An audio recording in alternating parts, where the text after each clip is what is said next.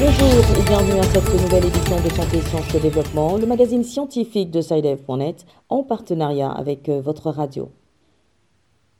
Au micro, Sylvia Cousin.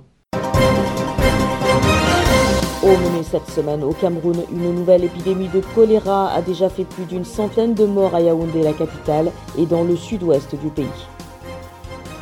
En Côte d'Ivoire, des coiffeuses sont formées à la détection des troubles de la santé mentale chez leurs clientes. C'est à l'initiative de Blue Mind Foundation à travers un programme intitulé Heal by Hair. L'invité de la semaine est le Burkinabé Kassoum Yamba, concepteur et promoteur d'une application de gestion du cycle menstruel dénommée Paga Moins Femme. Pourquoi certains enfants naissent-ils sans cheveux alors que d'autres viennent au monde avec une chevelure bien fournie Réponse dans notre rubrique Kesako. Et puis, comme de coutume, l'agenda scientifique de la semaine, ce sera en fin de magazine.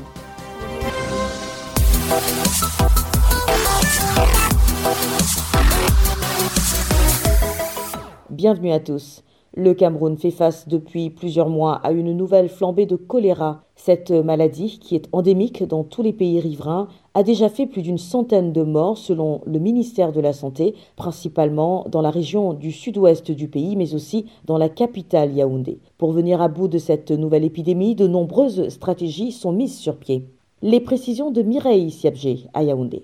L'épidémie de choléra va croissante dans plusieurs régions du Cameroun. Les villes de Bouya, Limbe et Tiko dans la région du sud-ouest sont les plus touchées.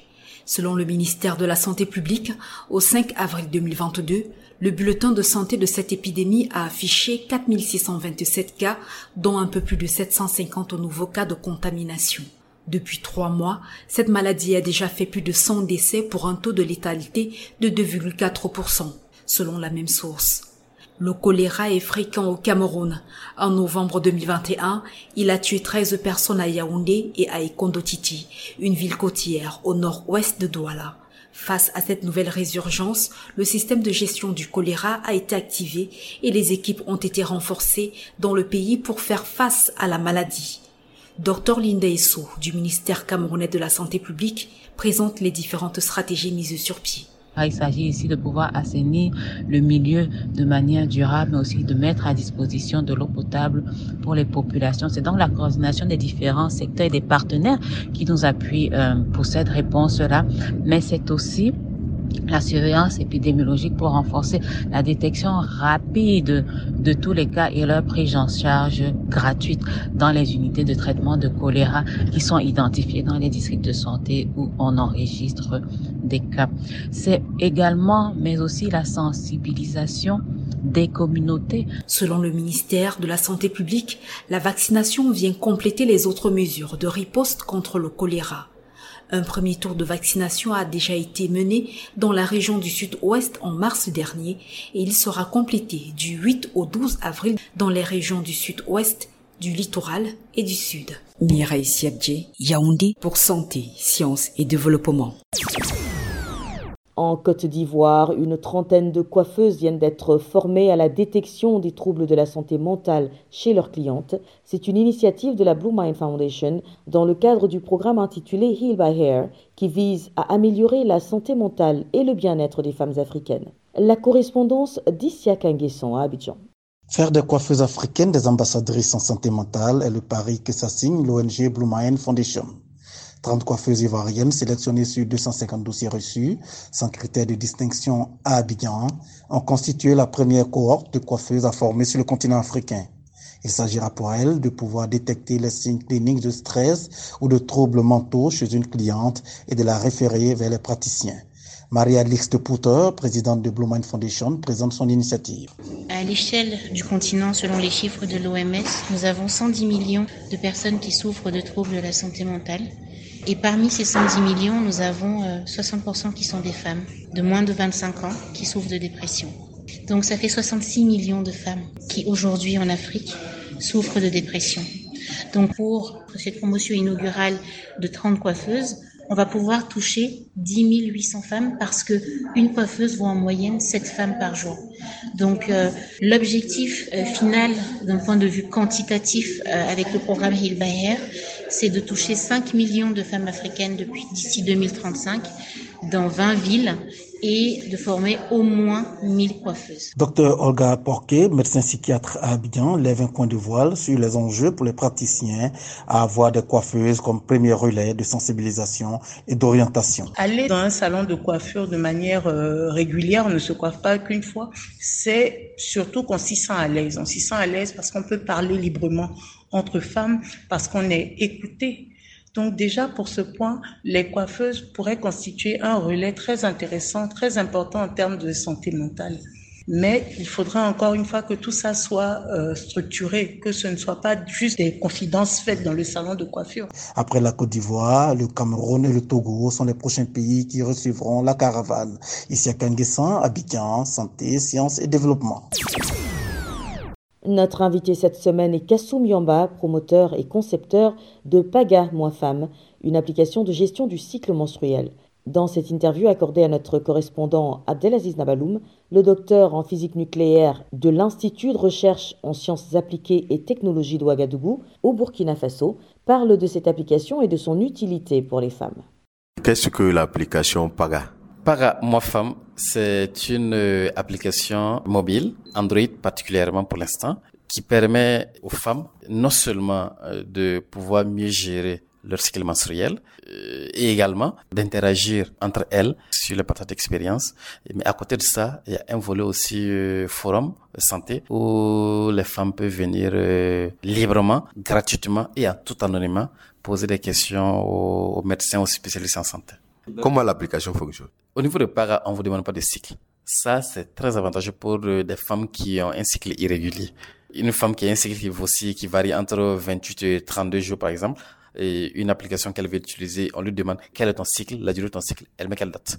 Donc, euh, au niveau de parents, on ne demande pas de date, on demande si on a les dernières dates de, de menstru. Vous mettez et l'application évalue elle-même donc le cycle, la durée du cycle, et chaque mois, au fur et à mesure que les menstrues viennent, vous vous mettez, vous réintroduisez la nouvelle date. Et donc, l'application va faire des calculs statistiques sophistiqués pour traquer en réalité votre date, votre date de menstru. Bien sûr, même si ça varie, on pourra trouver une, une, moyenne. Quelle est la fiabilité de tout cela? Les gens, les femmes qui ont des cycles réguliers, ça marche très très bien, efficacement. Et naturellement, il n'y a pas une méthode aussi fiable que ce soit pour euh, des femmes qui ont un cycle irrégulier, que ce soit de façon naturelle ou non. C'est un peu compliqué. Mais l'application quand même cherche à avoir euh, une moyenne ou une médiane, en tout cas, des constantes statistiques pour euh, informer au mieux l'utilisatrice sur son cycle c'est de dire que c'est une application fiable, déjà faire ses preuves. Vous savez qu'il y a des gens aujourd'hui, euh, curieusement, qui n'utilisent plus d'autres moyens de contraception que la méthode naturelle de comptage, utilisée par para. Para utilise la méthode de comptage. On compte et on regarde en fait euh, quelle sera la période, la période fertile, la période des règles et ainsi de suite. C'est exactement en fait euh, ce que certaines recherches aujourd'hui ne plus même si c'est un peu difficile en fait d'en parler.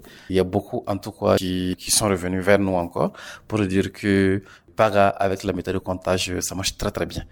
C'était le docteur Kassim Yamba, concepteur de l'application de gestion du cycle menstruel dénommée Paga Moi Femme. Il était au micro d'Abdelaziz Nabalouma Ouagadougou.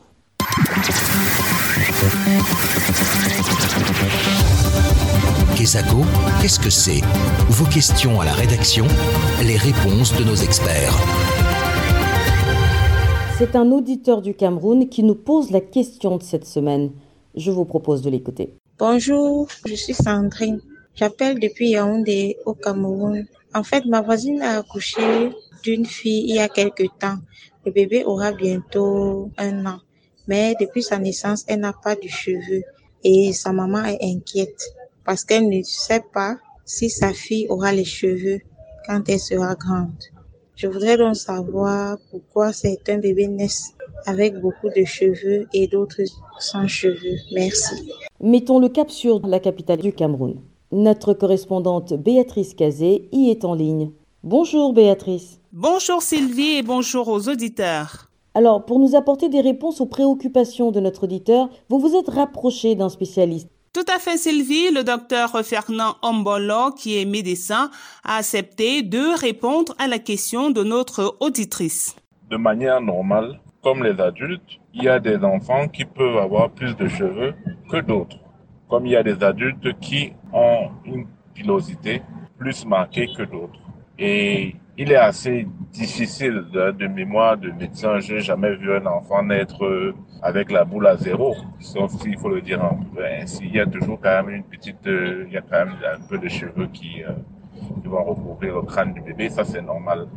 Et ça ne pose pas un problème. Qu'un enfant naisse avec une pilosité qui semble pas très dense, ce n'est pas un problème. Par contre, même, j'ai envie de le dire, les enfants qui naissent avec un peu trop de cheveux, eh bien, il faut faire attention, il faut bien les examiner parce que ces enfants-là peuvent parfois euh, être sous le coup de certaines maladies hormonales, métaboliques, des maladies comme l'hypothyroïdie du nouveau-né. Ça existe. Donc, ces enfants vont naître avec beaucoup, beaucoup de cheveux. Et il faudra donc bien l'examiner pour, pour savoir si c'est une chevelure physiologique, c'est-à-dire normale, ou si alors il y a un problème en dessous. Docteur, il y a certains bébés qui naissent avec beaucoup de cheveux, mais les perdent progressivement. Qu'est-ce qui explique cela? Il y a un phénomène qui s'appelle alopécie physiologique du nourrisson. Donc, c'est un phénomène qui arrive généralement euh, chez les nourrissons après quelques mois de naissance. Ils vont perdre les cheveux selon une topographie parfois caractéristique. C'est généralement au niveau des tempes, de la nuque. Généralement, les cheveux du sommet du crâne peuvent rester.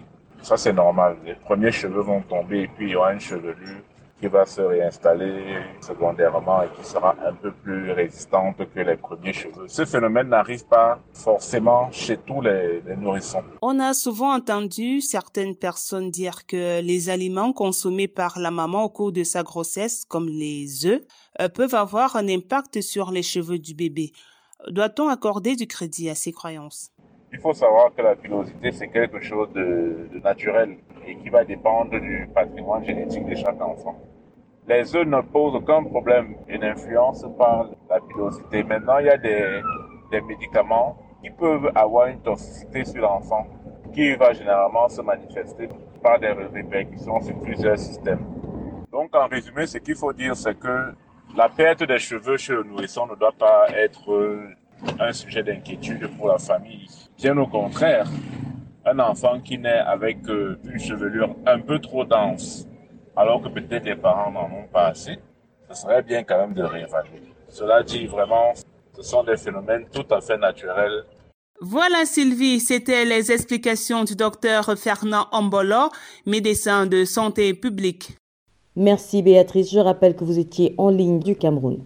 Chers auditeurs, si vous aussi souhaitez nous adresser une question, une seule chose à faire, appelez, écrivez ou laissez un message vocal au numéro WhatsApp suivant, le plus 221 77 846 54 34. Je répète, le plus 221 77 846 54 34. Votre question, vous pouvez aussi nous l'envoyer par email. L'adresse email, c'est celle-ci, podcast sidev.net. Podcast s'écrit P-O-D-C-A-S-T et Sidev s'écrit S-C-I-D-E-V. Je répète, podcast sidev.net. Vos questions et commentaires sont attendus à ces différentes adresses à tout moment de la journée. L'agenda. Place à Bilal Taïrou qui nous fait découvrir le contenu de l'agenda scientifique. Bonjour Bilal. Bonjour à tous. L'agenda de cette nouvelle édition de Santé, Sciences et Développement s'ouvre avec la semaine de la science et des technologies en RDC qui est prévue se tenir à Kinshasa du 16 au 22 avril 2022. Nous l'avions annoncé dans un précédent numéro. Précisons cette fois-ci que la semaine se déroulera autour du thème des technologies spatiales au service du développement durable en Afrique. Précisons en outre que SciDev.net organisera en marge de cet événement, qui est à sa neuvième édition, une conférence autour du thème du journalisme et de la vulgarisation des sciences spatiales en Afrique. Nous compterons d'illustres figures africaines des sciences spatiales et du journalisme dans le panel et la conférence se déroulera sous format hybride, c'est-à-dire en présentiel et en ligne. Plus de détails sur cette conférence de SciDev.net dans le prochain numéro de Santé, Sciences et Développement.